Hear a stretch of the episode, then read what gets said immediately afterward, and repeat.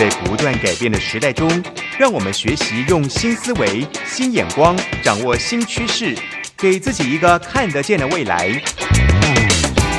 欢迎收听《魅力学习，看见未来》，李文娟主持。让我们一同纵览资讯潮流，掌握最新的趋势观察与生活情报。听众朋友，早安！欢迎准时锁定《魅力学习，看见未来》节目，我是主持人文娟。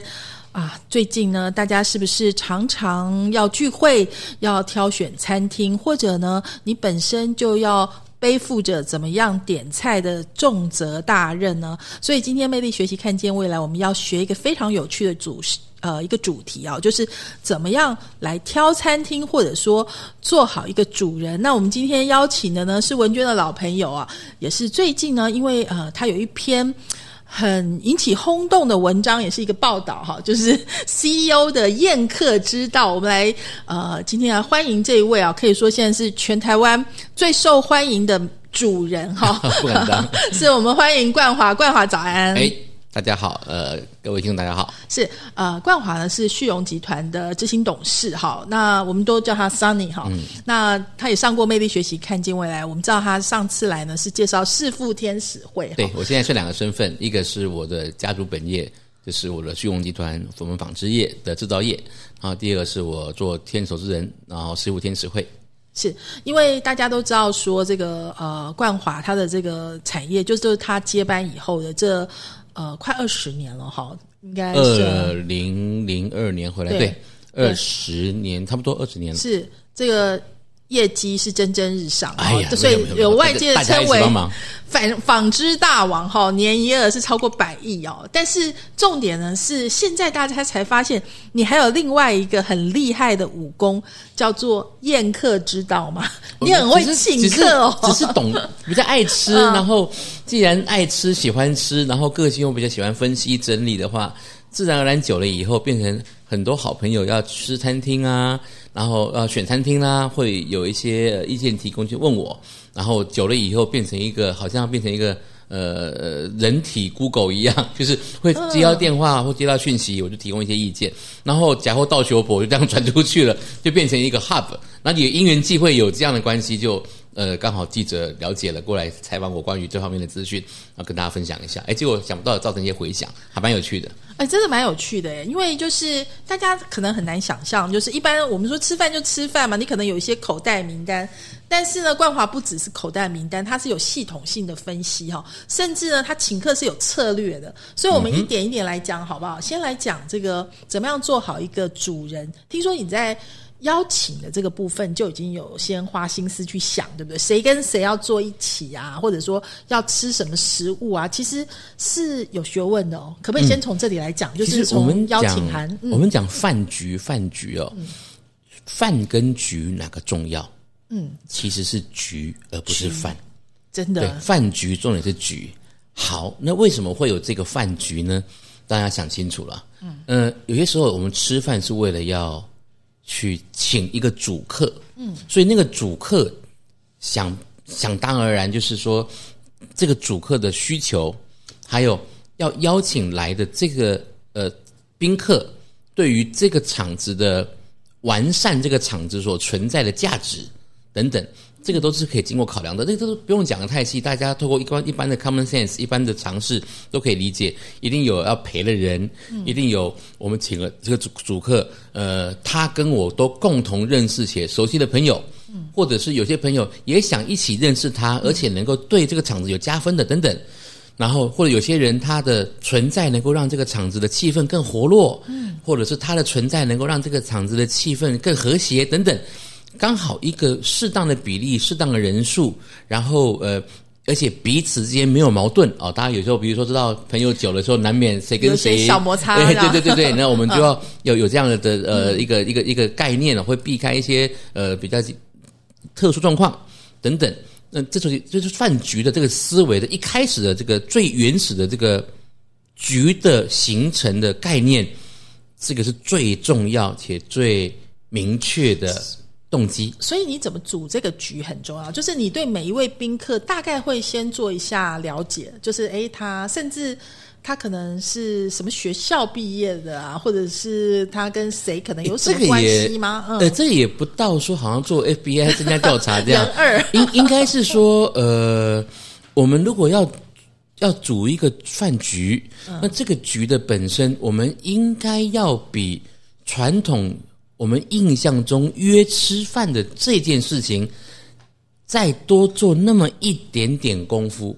那我把它简化一下，大概有三点好了。嗯，第一点就是，我们通常要多问一下，嗯，这个客人他有没有饮食上的禁忌跟需求？嗯比如说你请他吃一吃烤肉，嗯，结果你居然不知道他吃素，对，那就尴尬到极点了，尴尬尴尬对对，你请他去吃台北最好的羊肉炉，你个人认为，嗯，结果呃，他大哥不吃羊，这种有没有遇过？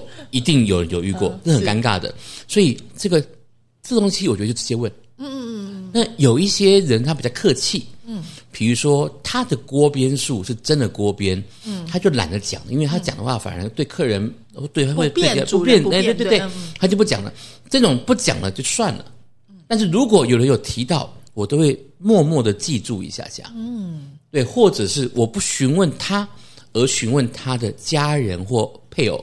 嗯对，这个很重要，就是。你知道很多这个主人啊，之所以没有做好，就是你基本上你对客人了解都不够嘛，是所以说到时候你点的菜他通通不吃。是，如果如果嗯你诶、如果从他的家人或配偶理解了以后，那你在呃吃饭的时候，当事人居然发觉哦，你连这个都帮我注意到了，而且你不是问我的，是我的家人告诉你的。他会觉得，哎，你真的很用心。作为主人，你的用心是他看得见的，反而会有加倍的感动跟回馈。对，其实我印象很深刻，就是因为冠华有提一个就是宴客新的新七七个心法哈，是是是那其中第一个就是要选择那个。主场餐厅，我觉得这个很重要。就是很多人哦，就是常常讲说，诶，我就是看有几颗星星啊，哈，现在热门什么就去什么餐厅。可通常你去一肚子气回来，你知道为什么一肚子气吗？因为通常那个媒体刚报道，或者说是星星刚因拿到人，家很红嘛，人家很红，就不一定顾得到你的需求。而且他们通常就会很拽，对不对？所以说你可能会付钱，然后吃一肚子气回来。如果你觉得哎贵客我一定要找最热门餐厅，你可能就会踩雷哦。所以这就嗯回到我们刚刚讲的饭局，先局后饭嘛。嗯那如果这个局的本身是为了去尝这个鲜，嗯吃这个特殊的饭，那就不一样了。是比如说，如果我们今天是一个一群呃食客，嗯要来尝试米其林星级餐厅的体验，或者是什么五百盘刚哎公布，对对对我一定要类似这样子非吃到那一盘然。后我来嗯主揪，因为大家觉得说我、我我订得到，我能订，我懂吃，我会点，嗯让我来主揪，哎，那个就不一样了。那这个的话，这个所谓的主场就是这个这个这餐厅，那没话讲。嗯哦，这个时候他的整个思维，这个饭局的这个形成就。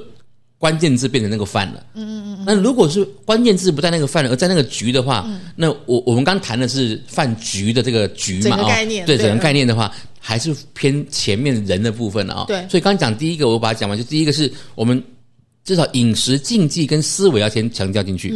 第二个，呃，如果是我的话，我安排一个局坐下来，那这个局可能是比较多不同领域或是一个特殊的一个、一个一个一个聚会，不是说它不是同学会，也不是那种什么什么 E EMBA 的那种聚会，家彼此都大家彼此间都认识的话，那好处理。那谁坐谁隔壁没差，嗯。但是如果这个局里面可能有三五个认识，有四五个来自不认识的，怎么办？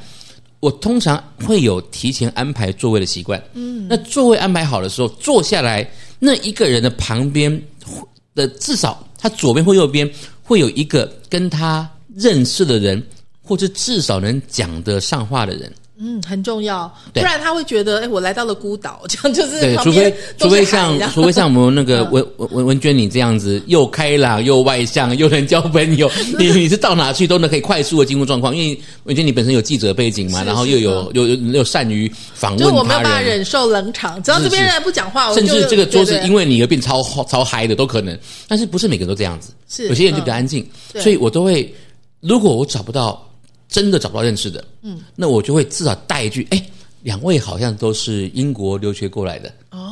哦，两位好像都是台北呃什么什么高中，嗯，两位好，我会找到那共同点，让他们有切入点。哎，两位的小朋友好像都同时在美国念大学哦，哦，类似这样。我把这个点切入之后，我再把精神放到其他地方去，让他们从这边聊起来。所以，一个好的主人要细心，而且要设设身处地的替客人想，是就是哎，你会觉得他可能会被冷落了，所以去制造一下提前提前把这个 connection 的连连接点给建建好。所以我我我现在都以前呢，呃，可能资深一点的长辈或老一点的，呃呃怎么讲？呃，讲老比较就比较过去 经典做法，都是在餐桌上放名片。或放桌牌是，那其实放桌牌不方便，对，又占位置又会弄脏，然后收也不是，不收也不是，最后把那个桌牌倒地上去，也觉得不受尊重。你的名字好像会沾到酱油，脏脏的这样，对啊，嗯。然后桌牌如果放在转盘上还要转走，放在前面的话呢，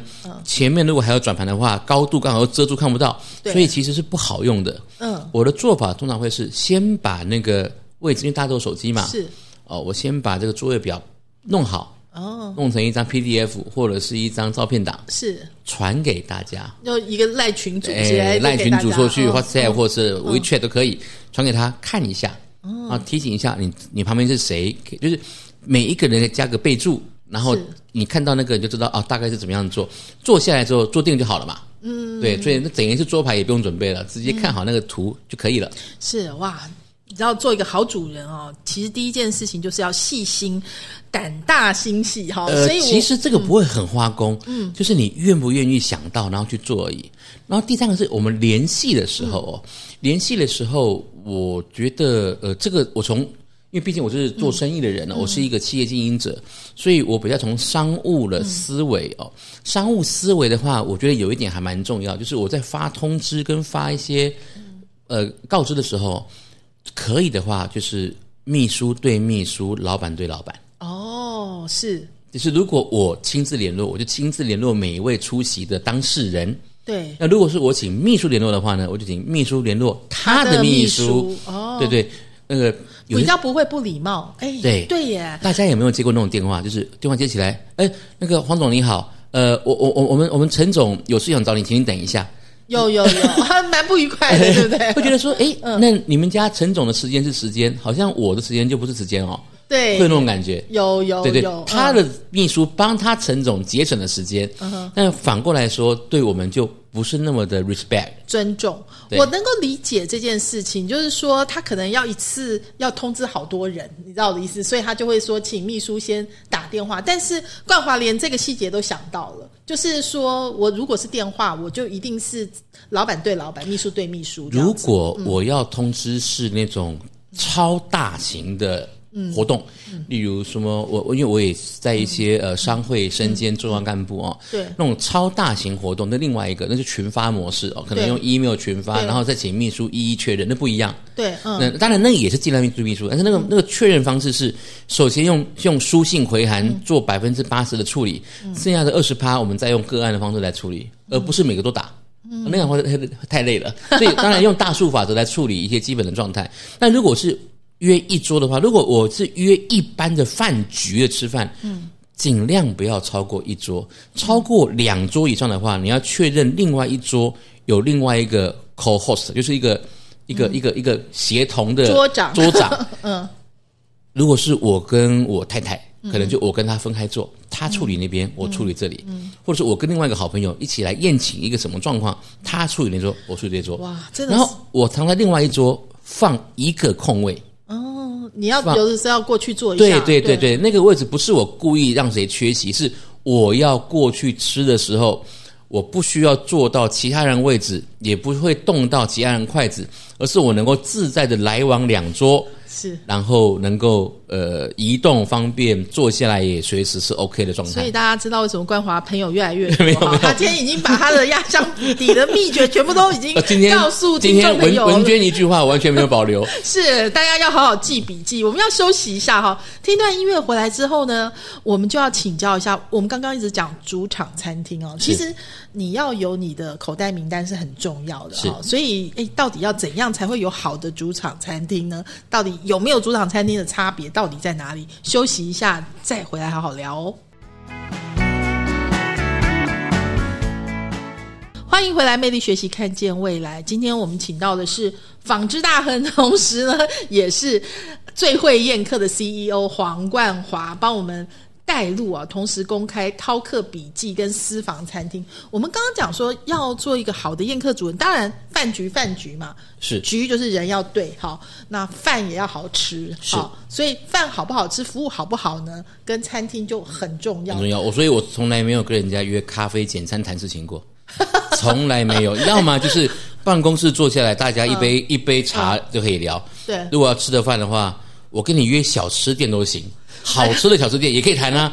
但是我绝对不约咖啡简餐店吃微波食品，那个实在是浪费时间、浪费生命。啊，这个是一个很有趣的概念哦，因为我看到人家访问你的时候，你说哎算起来能够吃的餐跟天数是有限的，是的所以你不就那两万多浪天不浪费任何一个能够吃好东西的机会，这样子。诶，这样讲是比较那个了，不过是事实。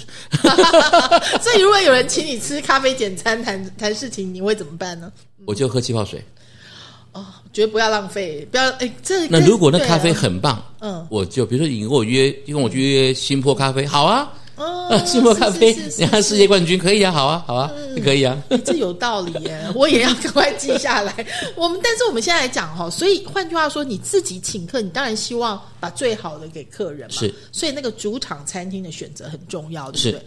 那所以，哎，我知道你会选的主场餐厅是那个请客楼，对不对？呃，其中我我从我从一个比较远讲过来，不要太长哦。远的来说，西餐、中餐，嗯，我喜欢请中餐，因为中餐比较有人情味。嗯，那但是不是每个人他都有，有些人是比较西餐味，他比较喜欢吃西餐，他可能就他喜欢老外对，对在或者是说他在国外待的时间长，他对于西餐的这个文化氛围或整个进行的这个节奏，他比较喜欢。那如果因为他个人的关系，我迎合他吃西餐也行。否则的话，以宴客来说，或者是以一个饭局来说，我偏好中餐。中餐都基本上是圆桌为主，西餐是方桌为主。方桌圆桌最大的差别是什么？好讲话，一好讲话，二圆桌基本上容易让你服务到每个人，哦方桌比较没办法。哦然后圆桌比较能够帮忙倒酒跟敬酒，方桌比较难。对，圆桌的话，圆桌的话，你倒酒、敬酒、夹菜，哪怕突然夹了以后，人家说啊，不用不用不用不用，但是那个夹的过程，心意已经传达到了，就好像看老人家那边付钱那边推来推去的时候，推的本身不是关键，推的过程是个目的。而且我觉得有一件事情很重要，就是感觉中餐真的是老少咸宜耶，就是大部分。尤其您在生意场上嘛，有一些年纪稍微长一点的诶应该说我们我们东方味，我们是东方的味，这个东西倒不一定。嗯呃，真的是看人的那个习惯哦。我们是东方人的嗯味，那如果是当然请老人家的话，绝对中餐是极高比例。对那如果是请一些比较新一代的年轻人，对看人真的看人。但是我中西餐比例请客的话，嗯，八十二十，百分之八十中餐。我觉得呃，以我对冠华了解，中餐很强，还有日本料理也很强，就是中餐、日本料理，然后再来是台湾小吃，牛 牛肉面，牛肉面达人。那牛肉面，然后再来是锅类麻辣锅，麻辣锅。那小吃是另外另外一套体系，对，对，就是感觉上这是呃，我比较喜欢的问不倒的哈，就是四大天王。我比较喜欢这个方面了。那我们先来讲主场餐厅好不好？好就为什么会需要一个主场餐厅？嗯，嗯，我觉得在请客的时候，这种饭局请客的时候，有几个很重要的点是，我们作为请客的主人是能够让客人感觉到尊荣的。嗯，第一个，我来吃你这顿饭，能不能跟我其他时候自己来吃有所不一样？对不对？如果比如说今天文俊请我吃饭，我去吃这个餐厅的时候，跟我平常自己去就可以吃到一点不一样的菜，就可以感受到不一样的服务的话，那我这个是请的这个客吃的这个局，是不是就相对的有加分效果？我有一个问题哈，你知道，我常常会觉得有的餐厅很啰嗦，你知道吗？就是他要不断的在说菜，嗯，然后。但是因为我们是做媒体业，所以就会觉得，哎，我还蛮喜欢的。他把这个每个每个菜的这个典故啊讲得很清楚，或者他有一些梗放在里面。那你自己觉得呢？见仁见智，看人。嗯，对，那有时候 talk too much 不一定是加分。对对，现在感觉是这样子哦、但是反反过来讲，嗯、很多米其林二三星的那几间餐厅，那个好像有这个说菜这个环节，也是一个加分题哦，所以对啊，有时也候还要唱。唱唱一首歌。嗯，不过有些时候有些餐厅是说的太过头了，嗯对啊，我就不特别说名字了。有些讲太过头了，有些人会觉得 maybe 就 too much，太太太过头了，就，已经已经到干扰吃饭的时候，就不一定加分了。对对，我们先来讲那个你的中餐的首选请客楼好了，好吧？你呃对。选它的原因是什么？嗯，第一个，呃，地理位置也方便，说实话，嗯，对，因为市中心嘛，哦，对。然后因为太熟悉，熟悉到它可以因为我的关系而做一些克制化的调配能力，哦，这个很重要。嗯，由于客，因为这个餐厅是一个知名的餐厅，嗯，甚至它有米其林二星的一个、嗯。一个评鉴跟 credit 跟认证，但是我在吃的时候。都会让大家感觉到，哎，你今天来跟我一起吃这个饭，跟你自己来吃，我们从点的菜开始，到出的东西，到我们整体的氛围，跟我这个整个吃饭所呈现出来的这个节奏都不太一样。我们来讲一下怎么点菜好了，好不好？其实请客楼文娟也小小研究过，是我觉得它的小菜是一绝。是，反而比较少吃它套餐，对不对？小菜你知道，像它有一个悄悄话哦，你要不要告诉大家悄悄话是什么？对。猪和脱草出舌头，因对很妙对悄悄话嘛，对对，耳朵都有讲话，对悄悄话。那我们讲说，其实它很呃，真正的厉害的餐厅，它就是很重视食材。那我觉得请客楼也是，为什么？因为你说这么多中餐厅，它可以到二星，是有其实它的道理。对现在执行长蔡伯汉先生是我很好的朋友，那我们两个对于这些菜色其实都有讨论。那、如果呃有些朋友有看这一期呃上一礼拜的商业周刊的那个 Alive 的话，有有谈到说，我跟他会带一些试菜方面，我给他给一下一些一些建议啦、想法等等。那我觉得蔡先生他们家，说实话，真的是对味觉是极有天赋的哦。那那呃，我会觉得，一，请客楼他把原来他是淮扬面食，对加上台式小吃。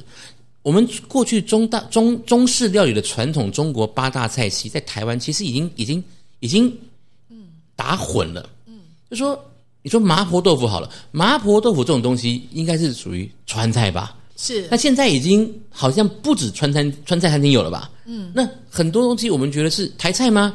还是江浙菜吗？已经也不那么的看界限了。所以请客楼对我来说，我反而就不是以套餐的方式为主。呃，如果以纯粹点菜的话，我会有两三个主食，用分配的方式，不用太重。比如说麻油鸡饭，嗯，比如说它的呃那个那个以前说牛肉面了，但现在他说牛肉面哦，由于特殊的关系哦，由于那个米其林二星的关系，牛肉面其实属于大唐的料理，哦，就不好拿上来了。懂懂。对对对，所以现在用可能用黄鱼微面或者其他的面食，哦是是是。对嗯我就用一人一小碗面，一小碗饭，嗯，做主食，嗯，那我前面就是用其他的小菜做搭配，对，我觉得小菜很妙。就比如说大家最常吃的皮蛋，好了哈，第一个嗯。它皮蛋它选的就是宜兰最有名的那个罗东的皮蛋，是是是是。所以它那个皮蛋本身就是松花皮蛋嘛，所以是。它那个糖心啊什么是完美的。第二件事情，一般来吃皮蛋，你会觉得哎，通常配个嫩姜，它不是，它是配的是剥皮辣椒。是没错所以，说，它它就是有一些创新的，就像刚刚讲悄悄话、啊、这些小菜，就是有一些小巧思在里面。其实这这就是为什么会加分的原因。当然，那个用餐的环境，然后冠华很特别的是，因为你还有专属菜单哦，你吃的菜单跟我们专属不敢当哎啊，，你吃的跟我们不一样，到底哪里不一样？我们这里要休息一下哦。听段音乐回来之后，要知道怎么怎么样才可以吃到这个呃黄冠华的专属菜单哦。好，我们待会回来再聊哦。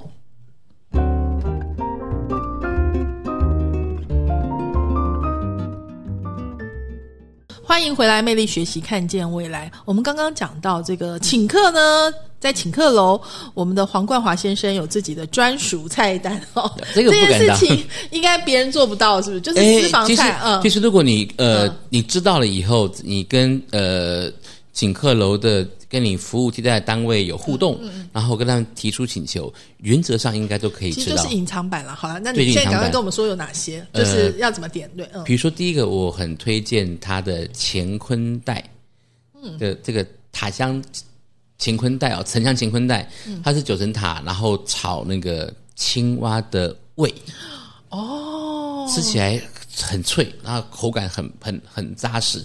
但是这东西因为它的食材很不好找，对，那请客楼它有这个这个这个，就就是说，有的时候你要刚刚其实冠华有讲到，就是你请客的时候是只有你请才吃得到，因为一般人资讯不丰富的时候他不知道嘛，所以就点不出来、嗯刚好刚好，因为我吃过。后来这个菜呢，因为它食材实在是不太好准备，嗯所以后来我有跟那个那个那个执行长有讲过说，这个菜我建议如果有熟客来的话，还是保留。不止我，我相信有一个比例的熟客是会特别点这个菜的。哦，青蛙的胃，然后另另外，呃，其实，在去年生日的时候，嗯我送我父亲的生日礼物哦，就是请客楼出一个，就是用罐头的罐哦，罐味甲鱼的做法，做成用用牛肉来换成甲鱼，叫做罐味牛肉汤。哦，对，那那这个是也很特别。是对，那其实请客楼是可以吃那个那个那个鳖啊，王八，呃 对，鳖鳖甲鱼罐味甲甲鱼肉，罐味甲鱼，嗯，蛮好吃的。但是一般人很少知道请客楼有这个菜。对，而且有的人不敢吃甲鱼，要先对对点，要先点哦，那个嗯鱼边唇，就是那个那个鳖的那个那个边唇啊，对就是那个那个后面那壳外外面那个唇，非常非常的美味。但是这个东西要你敢吃才可以。对，不过台湾确实是也有也有在养甲鱼啦，是是是是是，而且那是一个在对我们印象中是很补的东西啦，哦，对对很补的一个食材。所以说，就是你要做一些哎大家吃不到的东西。那嗯，我们刚刚讲到说宴客七个心法哈，第一个就是要有这个主场餐厅，所以他会给你比较好的服务嘛，对不对？是就是还有比较特别的可以菜嘛。特嗯呃，包括你特殊的需求、较好的服务，然后呃，我后面可能有先提到一下好了，比如说像我我请客如果有搭配酒酒水的话哦，嗯我比较习惯用威士忌。嗯，那威士忌的话，我会准备一个威士忌行动酒吧。哦，你想想看，我们威士忌去喝，一般来说，比如带个一两瓶好了。嗯，如果你带上一次没喝完的半瓶去，那不是很尴尬吗？好像好像怕人家喝 好怕人家喝，或或者说好像你很节省，你知道吗？直接喝剩的带过来。嗯，我带半瓶的去，那真的是不好看。嗯，如果我带十二瓶喝一半的去呢？哎呀，觉得好开心哦，我可哎以喝这么多，那感觉起来就变成一个嗯 bar 了。那这个 bar 的话，每一瓶都有喝过一点，好像还比较合理，也比较正常，也比较好看。而且大家还可以跟你学怎么样品威士忌。对，如果十二瓶都是都是全全新没开的，还有点奇怪，大家不敢喝了，你知道？对，那其实你换算一下，成本是一样的。哦，你看你带一瓶喝一半的，跟一次带十二瓶，那总消耗量其实一样啊。对你只是运输的时候从一个纸袋变纸箱而已嘛。是，而且假设主场餐厅，你可以寄在那个地方。对，这是主场餐厅方便的地方。然后主场餐厅因为熟了，所以如果有一些开瓶费啊、或什么的话，也好处理。因为传统开瓶费怎么怎么怎么算？是一瓶喝完算一瓶，然后再来算第二瓶嘛。对第二瓶喝完算第二瓶嘛。对但是我如果你是十二瓶去的话，那你怎么算？那12可能瓶就讲一个应该应该量。会想打他，就对算啊十二瓶。你不能算十二瓶，这样就不合理啦。对嗯可能讲个量吧。对嗯或者是哎，你这个熟客又这么好，嗯嗯，那干脆我们这个就 wave 哦，这个就让你省了。对，对，这这个很合理啊，所以所以所以中网餐厅的好处是我我我酒可能就前一天就先送到，后一天再收，因为如果你当天吃饱喝足了十点多，你还要叫请同事来开车载，嗯或者你自己还要你自己都已经喝酒了，不能够开车嘛，嗯你还要坐计程车或者是叫 Uber，、你还要扛着纸箱拎回去吗？那不是很麻烦？嗯对所以隔一天再来拿所以有主场餐厅很重要就方便，对，就是但这就就很最重我可。以请教一下，为什么是威士忌不是红酒？呃，红酒一开基本上就一定要喝完，哦，对我们一般那种七百五十 ml 的，一开就要喝完。对，就算真的不能喝完，高级一点的还要塞盖子，然后抽氮气，对 对。那很麻烦。对啊是，但是最多半开了就喝完。但是威士忌不一样，嗯，威士忌开了以后，常温也能放，哦。没有喝完没问题。哦，再来是威士忌，它的风味也不会因为它存放而有任何改变。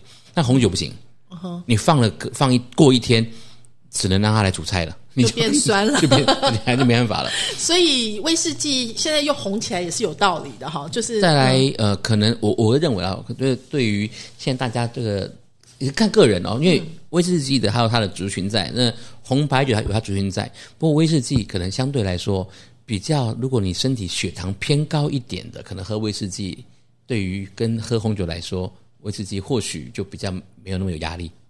所以你的行动酒吧，所以你现在对威士忌也非常有研究了，就是说，我哎，基本上都喝都喝，而而且威士忌的价格一直在涨，哎，你哎你大环境是这样子，大环境是这样，所以说其我实也有一些炒作的成分在里面你面。推这个出来的时候，大家都很开心，对不对？就是一般有在喝酒的人都会觉得啊，好好是好开心，呃可以喝到这么多种这样子。这就是我们传统讲的啊，这个内行的看门道，外行的看热闹嘛。嗯所以我这个酒吧行动酒吧十二瓶推出来的时候，里面你要兼顾给外行的看得开心，内行的看得懂也开心的。哦那比如说，如果我请的是比较呃淡一点的江浙菜的东西，那我可能日式的威士忌的就会多一点，因为比较比较淡，比较 match。那如果是我请的是比较粤菜哦，比较大菜模式的，或是比较重口味的台菜，那我可能苏格兰的泥煤味重一点的艾雷岛的，嗯，那边就多一点。那如果我请的是专家多的，那我里面可能那种经典款的，或是那种多样性的，我除了苏格兰之外，我知道爱尔兰有威士忌，美国有威士忌，甚至连瑞典都有 AI 威士忌，因为它的选酒是用 AI 选酒，那很特别。哦对啊，那我会带那种去。那如果是我们一般威士忌没有那么懂，但是就是喝口味爱好的，我还会多一两款那种那种安全保护款，是什么 Johnny Walker 啦、百富啦 那种那种平常大家这种那种应酬款的，哎，也准备一下，以防他这个都没有喝过，他不敢喝，那也有这样人。是啊，所以下一次可能可以再邀请冠华来跟我们讲怎么挑威士忌。不过我们刚刚讲到说，其实作为一个好主人哦，就是万华有一个小撇步，什么小撇步呢？就是会帮宾客准备一份伴手礼。是那这个伴手礼怎么挑啊？另外还有就是，身为一个真的企业界知名的老饕 KOL，到底我们除了请客之外，我们要吃小吃嘛？好，那您的口袋名单是什么呢？我们休息一下，回来继续聊哦。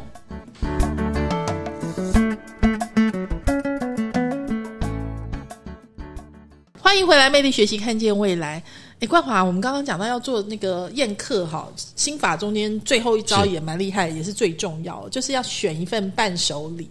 我们你那伴手礼怎么选我选们的？台湾南宫五家购物利啊嘛，嗯，其实伴手礼的存在就好像一个很好的 happy ending 一样，这个 ending 会让大家觉得说，哎，我走的时候还有可以拿的什么，就其实是物超所值。句号变成惊叹号了。是的，是的，是嗯的，它就是一个很好的加分。那我伴手礼最喜欢送什么呢？嗯，吃的。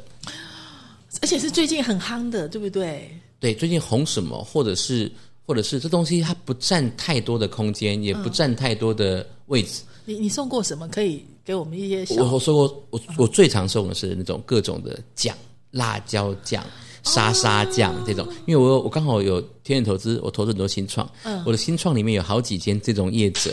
所以他们的作品刚好，我顺便以他们，当然我是以以以以比较成本价哦，是是是呃股东价哦来拿，对然后我我也核算嘛，然后我也帮忙送，我顺便帮他们做 marketing，因为他们真的很多人吃的开心，吃的棒以后自己回购了，自己回购了，这很好啊。哦顺便就把那个 QR code 你就放那边，对对对对，对，自己自己回去了，了，对啊。然后这种酱，那如果他不喜欢的话，他送人也好，就算什么都没用，浪费了。也没浪费多少嘛，也不是什么大大大东西，所以是是是就很很很那我觉。得辣椒酱很好哎、因为随时随地你可能办公室你也可以放一罐啊，是啊你要吃什么东西就加一勺，对啊，那他嗯转送谁都行啊，对对啊那而且他也不会放太你知道耐放，因为他基本上他用的很快，对，嗯用的很快啊。如果他自己不吃的话，家人总会有人吃辣吧？嗯嗯，他自己不吃辣，家人不吃辣，朋友总有人吃辣吧？嗯，对，这个东西就很好很好处理的。是，所以就是吃的伴手礼是最最好的，对各种，然后包括有一些、像我们好朋友里面有那种生吐司的大师啊，哦。哦，买生吐司啊，嗯。那或者是也有一些饼类的啊，糕饼类的也有，对。对，大概都是以吃的为主。哇，所以说大家就是很开心的结束了这次的宴客。那我们刚刚讲到说，其实你除了大宴之外，小酌或者小吃，其实你也蛮喜欢的。平常哦，是呃，其实我认识 冠华的时候，我们两个在那个上海上课嘛，哎你知道 我们有一个帮哎、就是羊肉帮跟水饺帮，然后这个冠华是羊肉帮的哦，就是、哦，我对羊肉是很有很有热忱的。你知道，其实中国大陆它那个城市啊，它那个大家叫做苍蝇馆子、啊，其实没有很干净、啊，就是像我们去吃的那种什么串是是是是是串啊什么，其实大部分人不敢吃，但是我们两个都敢。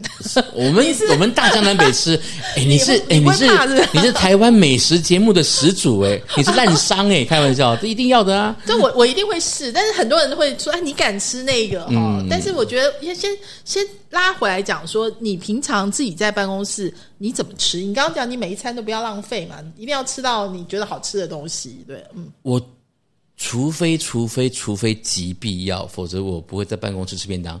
除非是那种工作餐，然后超级紧凑，没办法，没时间了。要便当也要好的便当，也 要有。呃我们公司有便当名单，我们公司的美食便当名单是我们公司我请所有的同事大家一起收集来的。嗯，所以 even 是订便当，我们公司也是有有有有有有有那个名单的。是，对而且你知道冠华的这个记事本啊，它有餐厅有打分数，诶有这个 A 级、B 级、C 级，对不是对？我打分数，你有系统化我 把它分类。对那如果说这一集哎变得不好吃，你也会把它降级。这个呃、嗯公司的新进同事进来以后，都会有一个新人须知。对新人须知会有两页的 A4 讲公司附近的美食，公司附近的哪些地方可以吃什么好吃的，上面都有备注，那些备注都是我亲自写的。是，比如说，你想要 偶尔犒赏一下自己的时候，你可以吃什么？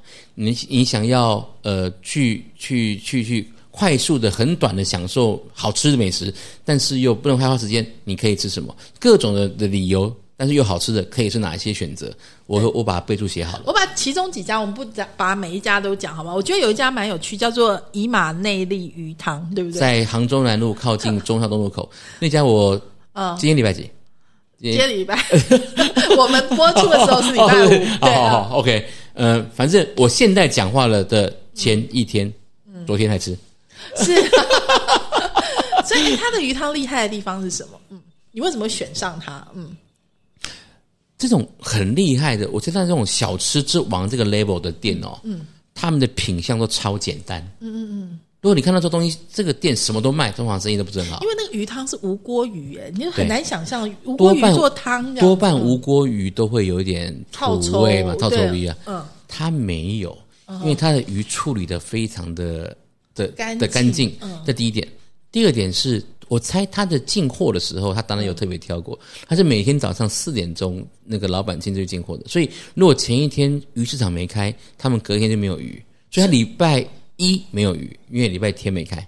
所以他现在好像也越来越多人在报道，他生意是不是越来越好？哇，他生意本来就很好你。要点到会不会还要花一点他？之前为什么没有这么多的报道？原因是因为他拒绝被报道，因为对他来说，他本来的他就就每天都在客满状态嘛，他报道多还报道少，只是让他外面排队的更更累而已。他还怕服务不到老客人，所以干脆就不需要那么麻烦了。那为什么现在需要报道呢？因为他的二代慢慢的接手，嗯嗯他二代有一些更大的未来计划，是所以觉得他把整个更扩大一点点，是不是？哦哦，这让整个整个更做开了一些，就像鼎泰丰的概念一样，是不是有未来可能性？所以他对于这方面的结合度提高了。否则的话，对他来说，他没有这个需要被报道那让一堆一观光客过来，观光客来，他还要问问题，还回答问题什么的，很累。是，所以我们另外再讲哈，因为刚刚冠华有说你牛肉面也是一绝哈，但是你的牛肉面名单跟就是我们常常看到什么牛肉面节啊，或者什么那种达人选的有一点点出入，不太一样。文娟有注意到，我我你可不可以我讲一下？你其实有一点不喜欢选太多人选过的东西，对不对？诶，这倒不是这样觉得。我嗯我有一个嗯，我个人的想法啦。我觉得有一些食物，我称为 comfort food，就是说、嗯这种东西你要做的很好吃很难，嗯，做的很难吃也很难。那我就是它的味道就差不多是这样子。嗯，牛肉面、就差不多牛肉面嗯、蚵仔煎、蚵仔米刷，嗯，或者是卤卤肉饭。嗯，你要真的做的很难吃的，不是没有，真的不是没有，但是很难。你那个味道吃起来就多半是那样，大概所以就是台湾的国民美食。对对对，就是 comfort food，就吃起来就是那个味道，那你也觉得很 OK。所以如果你说台北市前二十大牛肉面，我们讲出很多家，我们都讲出来那几家嘛，对你吃起来会不会有很强烈的特殊记忆点？我说实话，对我来说还好，都好吃哦，都好吃哦。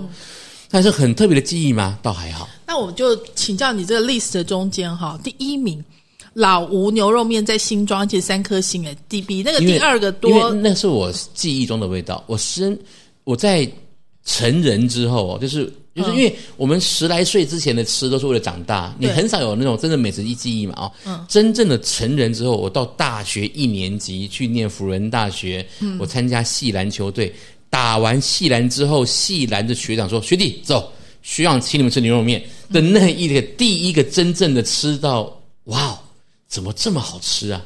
是就是那个面店，所以我后面自己有讲，那是对我来说有记忆中的味道。这个我没吃过，所以我下次要因可为特别去吃一下呃去吃要点小牛杂，小牛杂。嗯它的小牛杂比牛肉好吃。好，然后另外还有一个是在饶河街六十三号前面的路边摊，好特别的、那个饶呃其实饶河街的这一家也不嗯算是一般的小店了，这一家应该有被毕比登推荐过吧？是是是，嗯它的这极少数我喝到汤头的时候说，哇，能够让我这么强烈汤头记忆的，嗯，这个很强。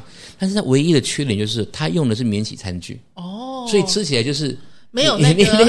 我懂我懂。我拿了免洗碗，但是很好喝。啊。想一想啊，我还是味道为主啦。是，对对对。但然后接下来这家我就我有大大推哈，老宋记真善美。老宋记它就是小菜超强，它后来基本上小菜都可以取代那个它的小菜跟我熟悉的那个龙门客栈饺子馆有拼，对，就是而且它的牛肉面也很便宜，修个短袜就。修短袜对对就是那牛肉面加上它它其实对主角反而是那些小菜，而且就像就像说的，就是也是我们记忆中牛肉面应该有的味道。我我我发现你都选红烧，因为我觉得牛肉面台湾就是红烧牛肉面，就是川味红烧牛肉面。老实说啦，如果如果是清炖的话，呃，料加不错。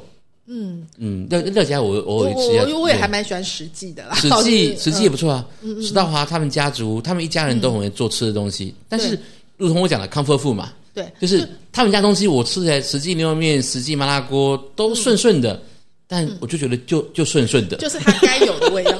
不过我觉得蛮有趣的，大家其实有空的话，就是如果你想要这个名单的话，欢迎上我们节目的 FB 来哎索取欢迎上欢迎上我会 FB 这个哎时时刻刻 update。没问题今天这个喜气洋洋的时候，非常谢谢冠华带给我们这个没问题没客之道，我觉得好好像很没有讲的很透，我们下次再来讲一次好了。好不好 Anytime，没问题好，今天非常谢谢冠华，也谢谢听众朋友的收听，我们下周同一时间空中再会了，拜拜，拜拜。